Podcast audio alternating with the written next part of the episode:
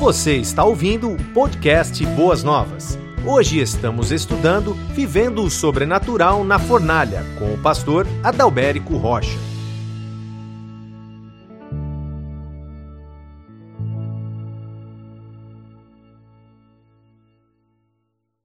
Nós temos o tema maior que é Vivendo o Sobrenatural, e hoje eu quero convidar você a viver o sobrenatural dentro da fornalha.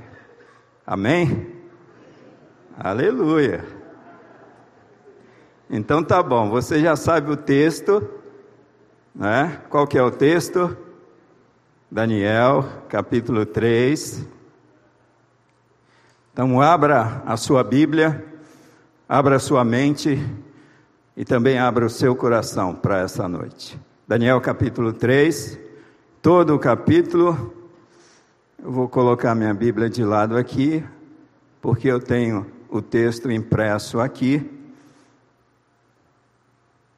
Eu não vou ler todo o capítulo, mas eu quero rapidamente fazer um resumo desse capítulo 3 do livro de Daniel. Permaneça com a sua Bíblia aberta, apesar do resumo. Todos vocês sabem que o rei Nabucodonosor foi um rei insano, mas um rei extremamente sábio e poderoso ao mesmo tempo. Vocês conhecem perfeitamente a história de Nabucodonosor e daquele sonho, especialmente que ele teve, onde os sábios da Babilônia não conseguiam decifrar aquele sonho. Então entra no cenário Daniel, e Daniel, com a ajuda dos seus amigos Sadraque, Mesaque e Abednego, em oração, recebe a sabedoria da parte de Deus para decifrar aquele sonho que Nabucodonosor teve. E esse sonho, em resumo, Deus estava falando que Nabucodonosor havia sido constituído como um grande rei e o rei de reis, não o rei dos reis, rei de reis. E o interessante é que essa palavra, em vez de produzir humildade ao coração de Nabucodonosor, produz arrogância no coração de Nabucodonosor. Então ele constrói uma grande estátua, versículo 1 desse capítulo 3. Essa estátua é a representação segundo a maioria dos teólogos, do próprio rei Nabucodonosor, desejoso em adquirir para si a adoração e o reconhecimento daquele que de fato domina sobre todas as nações. Nabucodonosor, ao construir essa estátua, ele convoca todos aqueles governantes, príncipes, aquela, aquelas pessoas que lideravam né, aquelas regiões e as províncias da Babilônia para aquele momento de consagração. E ele tem todo um ritual lá de instrumentos, e naquele momento todos devem reverenciar e adorar aquela grande estátua, uma estátua de 30 metros de altura e 3 metros de largura.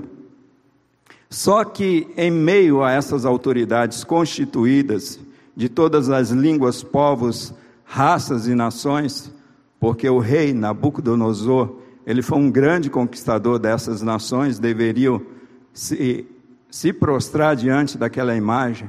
Três homens, Sadraque, Mesaque e Abdinego, homens que Nabucodonosor havia constituído líderes da, da província a partir do pedido de Daniel, após decifrar o sonho, Aqueles três homens, eles não se prostram, eles não adoram aquela estátua. E os caldeus né, levantam uma acusação contra esses três homens especialmente. O texto diz que é contra os judeus, e os judeus, na verdade, são Sadraque, Mesaque e Abdinego. E eles vão para o rei, enxumado, e falam a respeito: Olha, está vendo esses aí que o Senhor constituiu sobre o teu reino, pois eles não adoram os teus deuses e nem se curvaram diante da imagem que o Senhor constituiu, ergueu. Então o rei Nabucodonosor imediatamente chama aqueles homens e pergunta para eles né, o porquê, a razão. Aqueles homens dizem para Nabucodonosor o seguinte: Olha, quanto a este assunto, nós não temos o que falar, mas nós não curvaremos, não nos curvaremos diante dessa estátua. E o nosso Deus a quem nós servimos, se Ele quiser, Ele nos livrará dessa fornalha de fogo ardente, porque a fornalha estava preparada para aqueles que não iriam se curvar diante daquela grande estátua. Resumindo, a partir do meio para o final, a gente vê ali Nabucodonosor, ele fica com o rosto transtornado e furioso, ele manda amarrar Sadraque, Mesaque e Abdinego, né, com chapéu, com roupa, com tudo, e manda lançar naquela fornalha que ele havia pedido para ser aquecida sete vezes mais. Aqueles homens, quando eles estão sendo lançados pela tropa de elite de Nabucodonosor, aquela tropa de elite de Nabucodonosor, é consumida pelo calor daquela fornalha. Imagina como aquilo estava quente. E aqueles três homens, três servos de Deus, são lançados dentro daquela fornalha. E quando Nabucodonosor olha, aqueles homens que foram lançados, amarrados, aqueles homens estão soltos dentro da fornalha, caminhando, e ali havia um quarto homem dentro da fornalha. Nabucodonosor imediatamente chama Sadraque, Mesaque e Abdinego e fala: servos do Deus Altíssimo, né? e pede para eles saírem de dentro da fornalha. E aqueles líderes que os acusaram percebem que aqueles homens não têm cheiro de fumaça, não tiveram nem chamuscado o cabelo, nem as suas roupas queimadas, nem nada, eles estavam em perfeita condição de saúde. E aí a exaltação do nome do Senhor através da pessoa de Nabucodonosor, aquele próprio que disse: Quem é este Deus? Amém? Vamos orar? Esse é um pequeno resumo aí desse texto. Querido Deus, neste momento, Pai, nós queremos te agradecer por essa bela história da tua palavra que inspira os nossos corações. E agora que abrimos a tua palavra, pedimos a tua ajuda para que a nossa mente seja aberta e também o nosso coração seja aberto para que nós possamos compreender a tua palavra e poder obedecer a tua palavra. Que no poder do teu Espírito Santo, Pai, o Senhor fale conosco nessa noite, como o Senhor tem falado durante todo esse tempo. É a nossa oração e nós oramos assim no nome de Jesus. Queridos irmãos, eu, nessa, nesse começo aqui de introdução, eu quero usar um contexto histórico aqui do Daniel Conejeiro. Eu quero usar esse contexto histórico que eu achei bem resumido para nós. Eu gostaria, tem bastante pastores aqui à frente, e eu gostaria de contrariar um pouco aqui as regras da homilética para essa preleção dessa noite. Eu não vou fazer um sermão expositivo, mas existem algumas percepções que eu tive desse texto e que eu achei importante para nós aprendermos um pouquinho mais a partir de um texto tão conhecido como esse. Mas vamos ao contexto histórico. Era o terceiro ano do reinado de Joaquim, rei de Judá, o reino do sul, quando o rei Nabucodonosor da Babilônia entendendo que o Império Babilônico durou de 620 até o ano de 537 a.C., este rei Nabucodonosor, ele declarou guerra a Jerusalém e sitiou a cidade de Jerusalém. O Senhor, Senhor Deus, entregou o rei Joaquim e alguns utensílios do templo de Deus nas mãos dos babilônicos. E Nabucodonosor ordenou ainda que entre aqueles israelitas fossem escolhidos alguns jovens, e geralmente eles escolhiam as melhores cabeças, de boa aparência, boa formação, saudáveis e com potenciais para cargos de liderança no seu governo, para que depois de três anos, exatamente três anos de treinamento, assumissem cargos na corte Ordenou ainda que esses homens fossem ensinados a língua e a cultura babilônia, bem como fosse servido a eles a melhor comida, ou seja, o manjar do rei. Juntamente com Daniel, os três jovens também se recusaram a comer das iguarias da mesa do rei. Vocês sabem disso, e tomar do vinho do rei, que era servido para eles, sendo alimentados apenas com legumes e água. Olha que bela dieta aí. A dieta de Daniel e seus amigos. Inicialmente foi feito um período de prova por dez dias, dez dias, e no final daqueles dez dias, Daniel, Ananias, Misael e Azarias, respectivamente Sadraque, Mesaque e Abdinego, estavam mais robustos, mais formosos do, do que os demais jovens que ali também estavam sendo alimentados com o banquete real. Isso está em Daniel capítulo 1, do versículo 10 até o versículo 16. A Bíblia diz que Deus deu aos quatro jovens o conhecimento e a inteligência em toda a cultura e sabedoria, Daniel capítulo 1, versículo 17.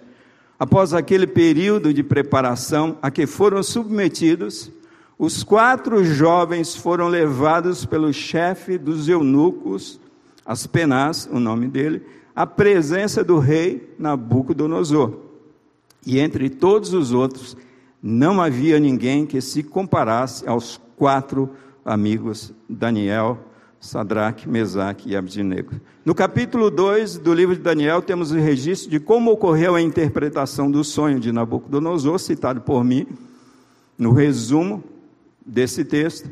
E apesar de não serem figuras centrais desse episódio, esses três amigos, sendo apenas citados brevemente no versículo 17, Ananias, Misael e Azarias aparecem desempenhando um papel fundamental diante daquela situação. Como até então ninguém havia interpretado seu sonho, Nabucodonosor ordenou que todos os sábios fossem mortos, por isso incluía Daniel, Sadraque, Mesaque e Abdinego. Quando ficou sabendo tal ordem, Daniel pediu a Arioque, chefe da guarda do rei, um tempo para que ele pudesse apresentar a interpretação do sonho. Então Daniel foi para casa e contou aos seus companheiros o que estava acontecendo, e junto a Daniel, esses companheiros intercederam a Deus pedindo a interpretação desse sonho. Mais tarde, a pedido de Daniel, pós interpretação desse sonho, esses três amigos de Daniel são constituídos aí como administradores na província da Babilônia, está em Daniel capítulo 2, versículo 49. No capítulo 3 do livro do profeta Daniel, encontramos a narrativa que dá maior ênfase a Sadraque, Mesaque e Abdinego, que é esse texto que nós acabamos de ler. Na ocasião, Nabucodonosor fez uma grande imagem de ouro e ordenou que quando a música tocasse, esses homens e todos aqueles líderes que ele havia constituído se prostrassem diante daquela grande imagem, caso contrário, seriam lançados na fornalha de fogo ardente. Esses amigos de Daniel resolveram e decidiram não se prostrar, e eles foram lançados na fornalha de fogo ardente. Queridos, todos os genuínos filhos de Deus serão jogados dentro da fornalha todos os genuínos filhos de Deus serão jogados dentro da fornalha. Palavra pesada, hein, pastor, para nós nessa noite. Mas é interessante que a Bíblia diz aqui em 2 Timóteo, capítulo 2, versículo 3, capítulo 3, versículo 2, Paulo escrevendo a Timóteo, ele diz assim: "De fato, todas as pessoas que desejam viver piedosamente em Cristo Jesus serão perseguidas. Amados, todas as pessoas que desejam ser fiéis a Deus haverão de passar por lutas, por provações, por privações, por tribulações e por fornalha, sim. A propósito, a Bíblia diz lá no Antigo Testamento, Deus falando através dos seus profetas, que Deus havia provado o seu povo na fornalha da aflição. Todos os genuínos filhos de Deus serão lançados dentro da fornalha. A fidelidade incondicional, queridos, não é uma barganha com Deus. Muitas vezes a nossa fidelidade a Deus nos levará à fornalha, isso é um fato. A cova dos leões, como aconteceu com o próprio Daniel, a prisão, como aconteceu com Pedro, como aconteceu com Paulo, com os apóstolos, a sermos rejeitados por grupos os quais nós um dia pertencemos, a sermos despedidos de uma empresa, por exemplo, a sermos rejeitados para aqueles que estão na escola, rejeitados na escola. Nosso compromisso não é com o sucesso, nosso compromisso não é com esse mundo, nosso compromisso é a nossa fidelidade ao nosso Deus. Mas quais fornalhas você hoje tem enfrentado na sua vida? Essa é uma pergunta interessante e quem sabe você esteja dentro daquilo que eu separei para nós nessa noite. Quem sabe, meu irmão, minha irmã, você tem enfrentado nesse tempo a fornalha do desemprego ou do subemprego na tua vida. Quem sabe nesse tempo em que nós estamos vivendo, você tenha enfrentado a fornalha da perseguição, a fornalha da perseguição no teu trabalho, a fornalha da perseguição dentro da tua própria casa, dentro da tua própria família, na comunidade a qual você esteja inserido.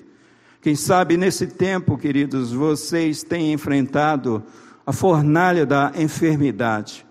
Muitas pessoas lutando por doenças que têm sido doenças tão cruéis sobre as suas vidas, e nós temos lidado tanto com isso nesses últimos tempos. Quem sabe você tem enfrentado nesse tempo a fornalha da depressão. A depressão é uma coisa difícil demais de lidar com isso e o como esse problema tem alcançado os cristãos. Como esse problema tem entrado dentro das nossas próprias casas, dentro da nossa própria família. E o quão difícil é estar dentro dessa fornalha. Quem sabe muitas pessoas nesse tempo em que nós estamos vivendo estão enfrentando a fornalha da solidão. As pessoas nesse tempo estão clamando por companhia, clamando por companheirismo. E quantas pessoas, amados, estão tão acompanhadas, mas ao mesmo tempo tão solitárias, tão tristes. Quem sabe nesse tempo você tem enfrentado a fornalha do abandono Amados irmãos, quantos idosos têm sido abandonados nesse tempo? Nós estamos fazendo um trabalho de capelania no hospital aqui da Vila Alpina, e ali é, tem, tem, Deus tem abrido portas, e uma das informações que muitas vezes nós recebemos desse local é que existem pessoas ali que foram abandonadas pelas suas próprias famílias, por causa da enfermidade, por causa da doença. E essas pessoas estão vivendo ali esse momento de fornalha, a fornalha do abandono, a fornalha da solidão. Quem sabe você tem enfrentado nesse tempo, você que está aqui, a fornalha da crise conjugal problemas que têm assolado o teu casamento, problemas que têm assolado o teu relacionamento familiar. Na maioria das vezes, queridos, é dentro da fornalha que vivemos o sobrenatural de Deus. Na maioria das vezes, é nos momentos de maiores lutas na nossa vida, de calor, de intensidade do problema, é que nós vivemos o sobrenatural de Deus na nossa vida.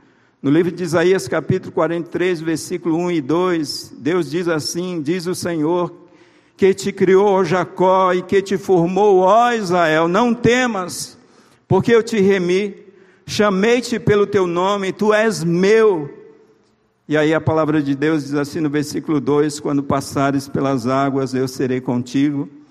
Quando passares pelos rios, eles não te submergirão quando passares pelo fogo, não te queimarás, nem chama arderá em ti. Quais as percepções que nós podemos ter e tirar de um texto como esse para nós nessa noite? Primeiro, antes da fornalha. Se você quiser colocar a parte 1 aí, coloca a parte 1. Antes da fornalha. Isso é muito interessante, amados. Antes da fornalha, qual a postura sua? Qual a postura do cristão, do servo de Deus antes da fornalha? Primeiro, antes da fornalha, ande sempre com Deus. Antes da fornalha, meu irmão, minha irmã, ande sempre com Deus, não largue mão de Deus. Esses três homens, Sadraque, Mesaque e Abdinego, eram homens que andavam com Deus. E é por essa razão que esses homens têm a capacidade de continuar fiéis a Deus Antes de surgir o problema na tua vida, antes de surgir as dificuldades na tua vida, você precisa andar com Deus. O não se curvar para as coisas deste mundo, o não se curvar para os deuses deste mundo, depende do teu caminhar com Deus. Antes da fornalha, Sadraque, Mesaque e Abdinego, eles andavam sempre com Deus eram homens de oração, eram homens tementes a Deus, tanto é que quando Daniel precisa de apoio em oração, quem Daniel vai buscar? Esses três homens. Segundo lugar, antes da fornalha, ande sempre com homens de Deus. Antes da fornalha, ande com Deus, mas antes da fornalha, ande com homens de Deus. Quais são as tuas companhias? Eu costumo dizer que os melhores amigos que nós temos são aqueles que nos conduzem a Deus. Esses são os melhores amigos que nós temos. Essas são as pessoas que nós devemos abraçar e devemos prezar por essas amizades. Sadraque, Mesaque e Abdinego andavam com um homem de oração chamado Daniel, um homem fiel, um homem piedoso, um homem que temia a Deus. Meu amigo, minha amiga, se você está enfrentando fornalha e você disse não para as coisas desse mundo e por essa razão as tribulações vieram sobre a tua vida, eu tenho certeza é porque você tem andado com homens de Deus. A palavra de Deus diz assim, lá no livro de Efésios, que nós devemos nos preparar para o dia mal. Como é que nos preparamos para o dia mal? Andando com Deus e andando com homens de Deus. Segunda parte dessa percepção para nós, nessa noite, a necessidade da fornalha. Eu quero falar para vocês bem rapidamente sobre a necessidade da fornalha. Porque existem fornalhas na vida do cristão, pastor. Porque a fornalha é necessária para as nossas vidas. Primeiro lugar, porque na fornalha nós somos provados. A palavra de Deus, já citei o texto do Antigo Testamento, diz: proveite na fornalha da aflição.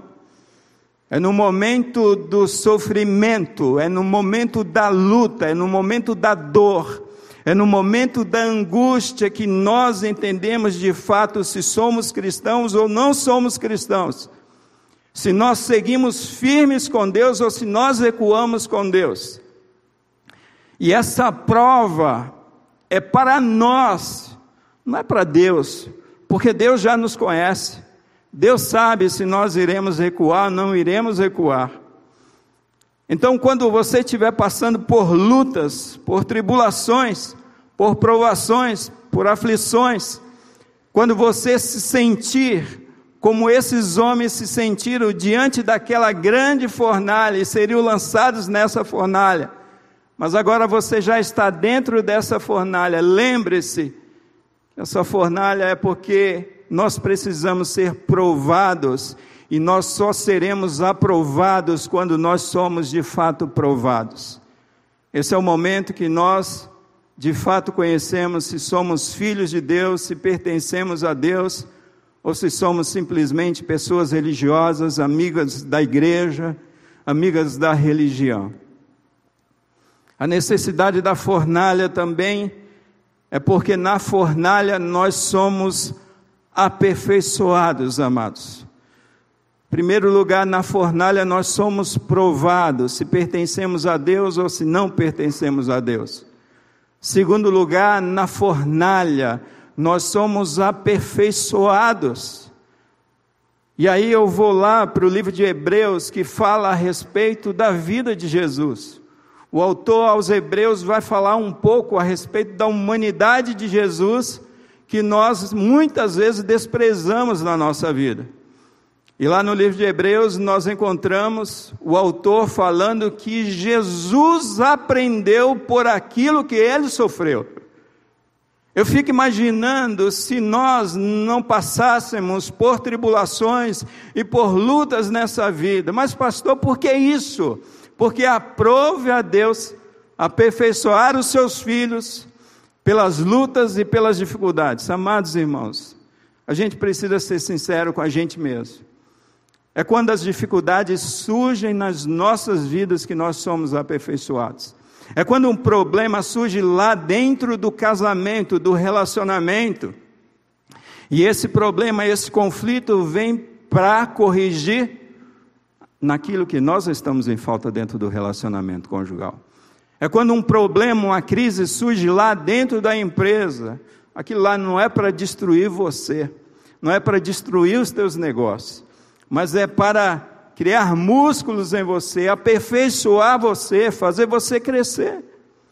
Eu fico pensando hoje, a gente está criando filhos e dando tudo do bom e do melhor para os nossos filhos, não é verdade? E nós entramos nessa dinâmica por quê? Porque nós lembramos do nosso passado e tivemos um passado muito sofrido, com muita luta, não tinha nada, até o brinquedo, pastor. Eu tinha que construir o brinquedo. Quantos brinquedos você construiu? Eu construí vários brinquedos. Mas sabe o que é interessante? Por que é que você foi aperfeiçoado? Por que é que você se tornou uma pessoa criativa? Por que é que você se tornou uma pessoa dinâmica na tua vida? Por conta do sofrimento que você passou. São as dificuldades, amados. Eu me lembro do ano de 1994, quando o governo Collor assumiu e confiscou o bem de todo mundo, poupança de todo mundo. Mas eu nunca vi uma época de tanta criatividade no coração desse povo. O povo foi aperfeiçoado, o povo desenvolveu, o povo projetou, o povo criou, apesar dos suicídios que nós tivemos naquela época. Segundo lugar, na fornalha nós somos aperfeiçoados. Então é, é triste quando nós vemos lutas chegarem à nossa porta, e muitas vezes a gente está numa campanha como essa, pedindo para Deus afastar essa luta.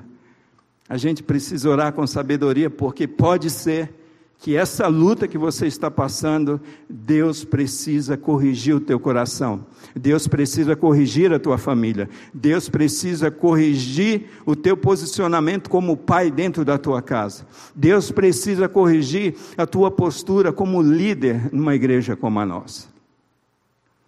Em primeiro lugar, na fornalha nós somos provados, segunda, na fornalha nós somos aperfeiçoados. Parte 3, propósito da fornalha. Qual o objetivo da fornalha, amados? Isso está muito claro nesse texto para nós. O objetivo, o propósito da fornalha era revelar a esse rei Nabucodonosor o único Deus verdadeiro. Nabucodonosor está se achando o rei dos reis. Ele está se achando um Deus. Por que é que ele está se achando um Deus? Porque ele constrói uma imagem que representa a sua pessoa. E ele, por decreto, ele requer adoração.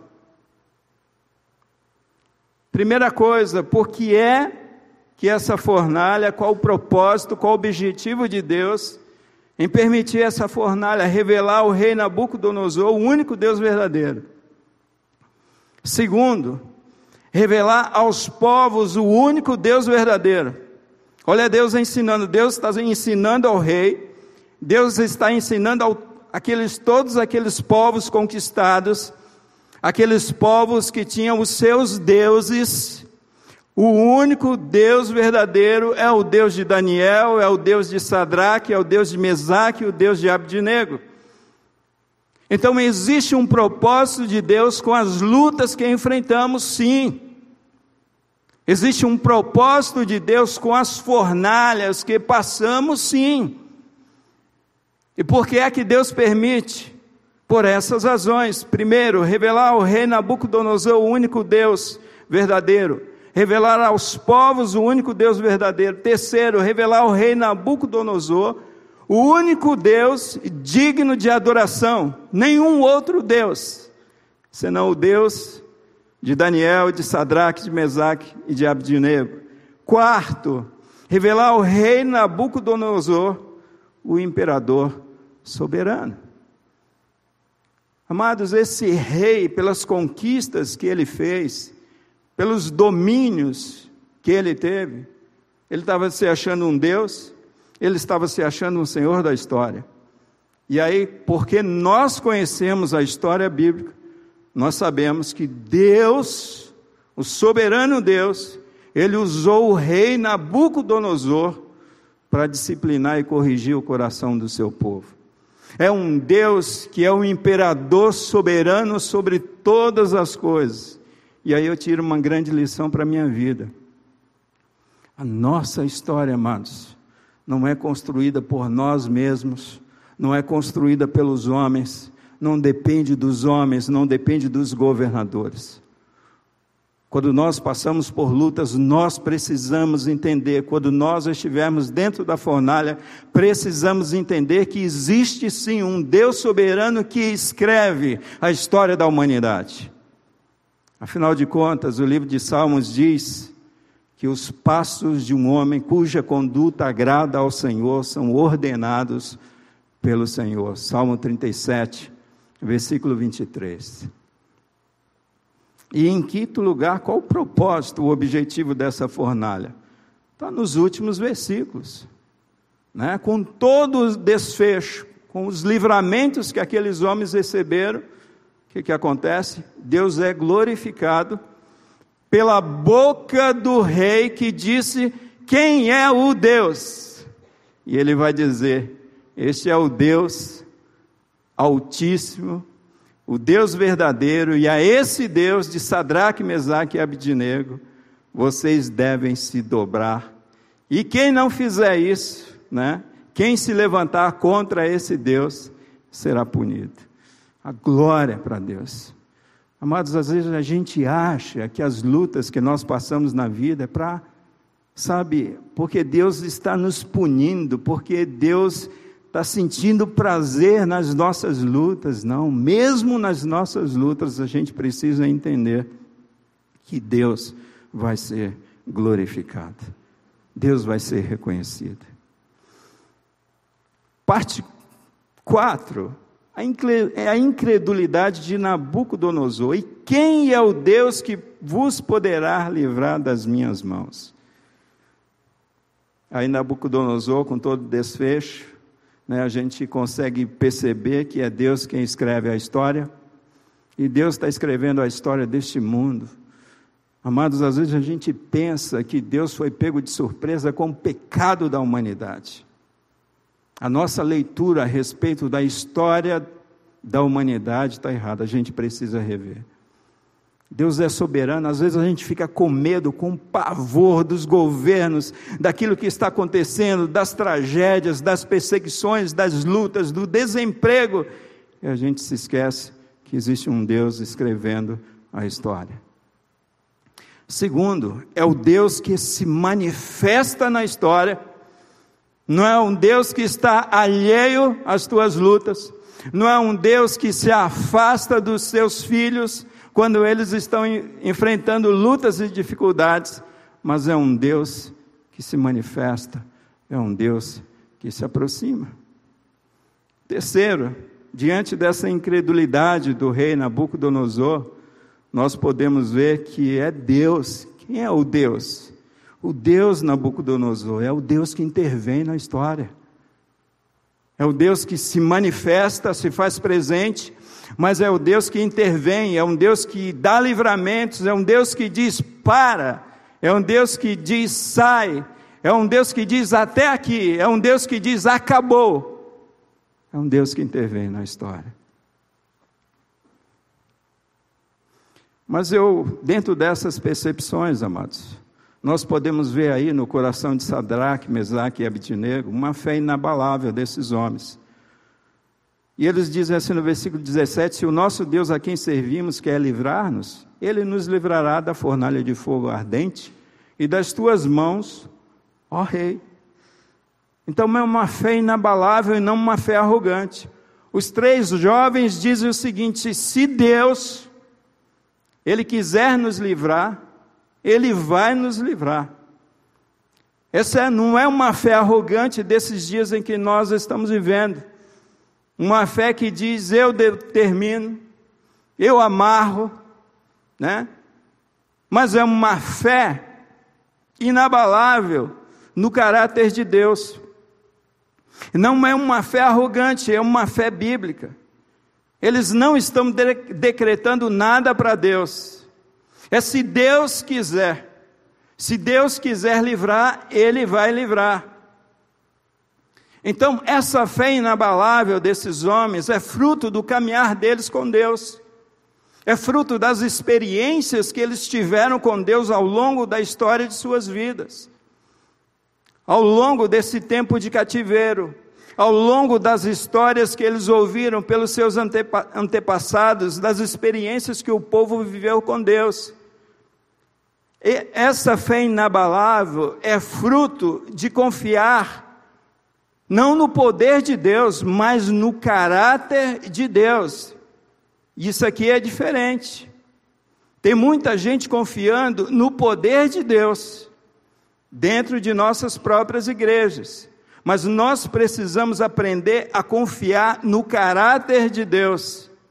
Nós precisamos aprender a confiar na pessoa de Deus.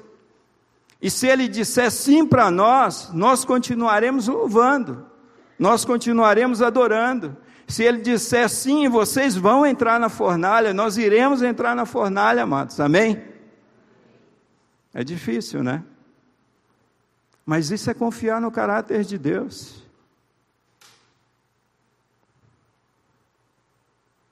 Diferente da fé que nós estamos vendo nos dias atuais. Eu sei que Deus ele é todo poderoso. Mas quantas coisas Deus tem pedido para nós, quantas situações Deus permite que a gente enfrente e nós recuamos. Nós precisamos confiar nesse caráter amoroso de Deus, e esse caráter amoroso de Deus não quer produzir dano nenhum em nossas vidas. Eu estou indo para o final já. A parte 5 o que me chama a atenção nesse texto é que Deus ele não nos livra da fornalha, mas Deus nos livra na fornalha. Deus não nos livra dos problemas, mas nos livra nos problemas. Isso é muito claro. E quantas vezes a gente está pedindo, Deus me livra disso, Deus me livra disso, Deus me livra disso. E Deus está falando para nós assim: eu vou te livrar dentro disso. Eu vou te livrar dentro do conflito que você está. Eu vou te livrar dentro da luta que você está passando. Eu vou te livrar dentro da fornalha. Isso está muito claro. Amados, Hernandes Dias Lopes, ele diz que Deus não impediu a fabricação da imagem, Deus não impediu que Nabucodonosor acendesse a fornalha, ele diz que Deus não impediu a divulgação do decreto, Deus não impediu que os três jovens fossem acusados, Deus não impediu, não livrou esses jovens da fúria do rei, nem do fogo da fornalha. Deus não impediu que eles fossem atados e jogados dentro daquela fornalha acesa, mas Deus libertou esses jovens dentro da fornalha. E é isso que Deus tem feito com cada um de nós. Cada um de nós que confiamos não simplesmente no seu poder, mas confiamos no seu caráter, confiamos na pessoa de Deus. Irmãos, a gente precisa chegar a um tempo que aquilo que Deus falar, nós precisamos fazer. Se Deus pedir para a gente ir para cima, vá para cima, vá. Se Deus pedir para ir para baixo, vá. É confiar no caráter de Deus. Sabe, Quantas lutas você tem enfrentado e você tem orado para Deus e dito para Deus assim: olha, por que o Senhor permitiu que isso acontecesse na minha vida? Por que o Senhor não me livrou desse problema? Deus quer te livrar dentro do problema. E aí, indo para o final, a gente consegue ter uma percepção maravilhosa desse caráter de Deus, amados. E quem sabe surge uma pergunta no nosso coração: onde está Deus dentro da fornalha? Onde está Deus, pastor? Onde está Deus quando a enfermidade, o câncer bateu na minha porta? Sabe onde está Deus diante desses anos de desemprego? Onde está Deus diante dessa crise que eu estou prestes a me divorciar? Onde está Deus diante dessa fornalha que eu tenho enfrentado na minha vida? Onde está Cristo em meio a tudo isso? Deixa eu falar uma coisa para você. Quando a gente estiver focado no nosso problema, quando a gente estiver focado nas nossas dificuldades, dificilmente a gente vai conseguir ver Deus dificilmente a gente vai conseguir ver Deus. E a gente precisa ter a capacidade de olhar e poder perceber que nós não estamos sós. Quando a gente olha para esse texto, a gente percebe que e chega até a ser um consenso, porque Nabucodonosor diz que ele via um quarto homem semelhante ao filho dos deuses. E os estudiosos dizem que esse quarto homem é o próprio Senhor Jesus Cristo, que está dentro da fornalha. E a gente percebe que esse Jesus, ele nos acompanha na fornalha. Ele está ali caminhando com os seus servos dentro da fornalha. Você precisa entender que você não está sozinho na sua luta, no seu problema. Sabe, existe um Cristo que te ama e que caminha lado a lado com você. Cada passo, Jesus está contigo e a gente vê esse quarto homem acompanhando esses servos dentro da fornalha. Amados, a palavra de Deus diz assim: Eu nunca te deixarei, jamais te desampararei. Aí talvez você diga assim, pastor, essa promessa Deus fez para Josué, capítulo 1 de Josué.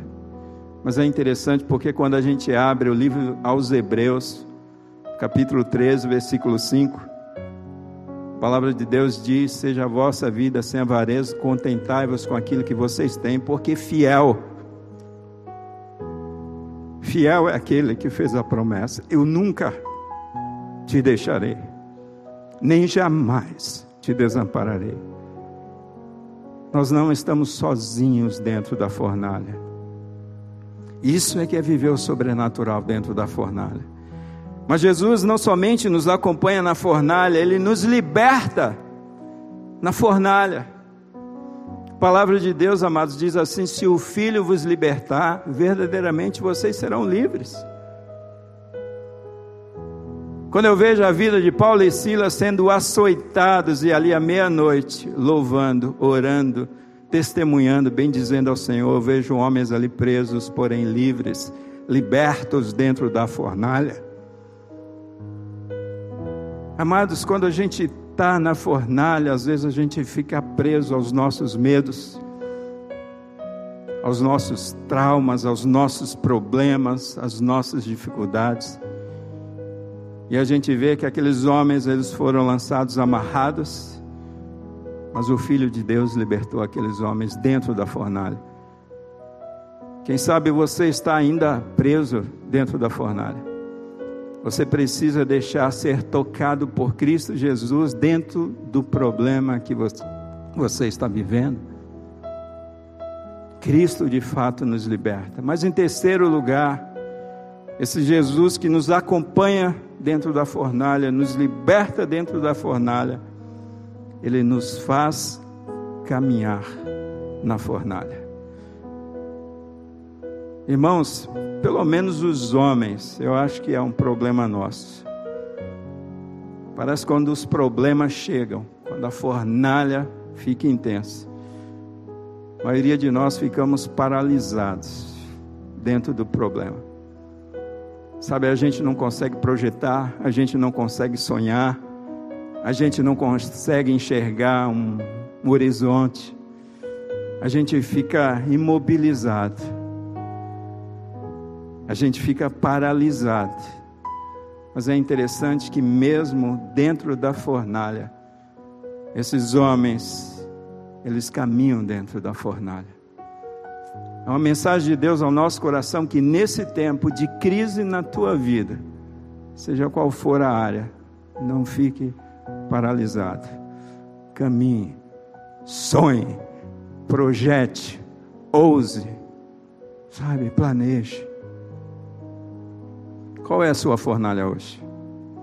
Problemas familiares, problemas financeiros, ou problemas espirituais.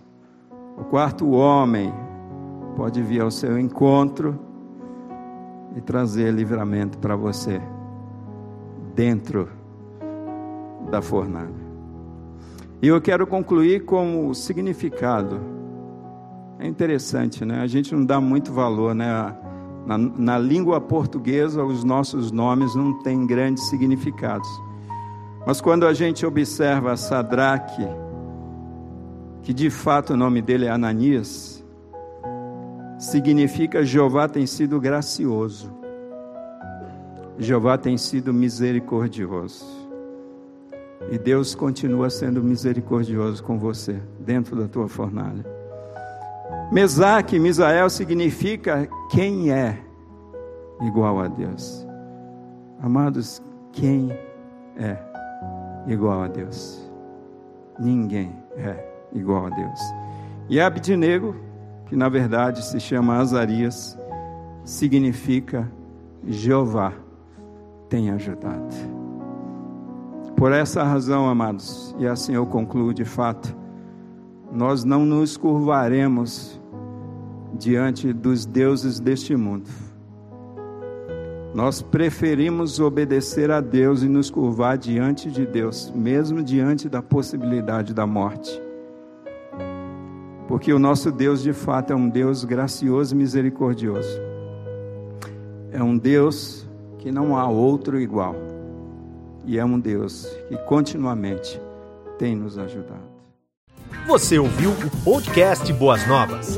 Venha conhecer a nossa igreja. Estamos localizados na rua Marechal Malé 611, Parque de Vila Prudente, São Paulo. Esperamos por você!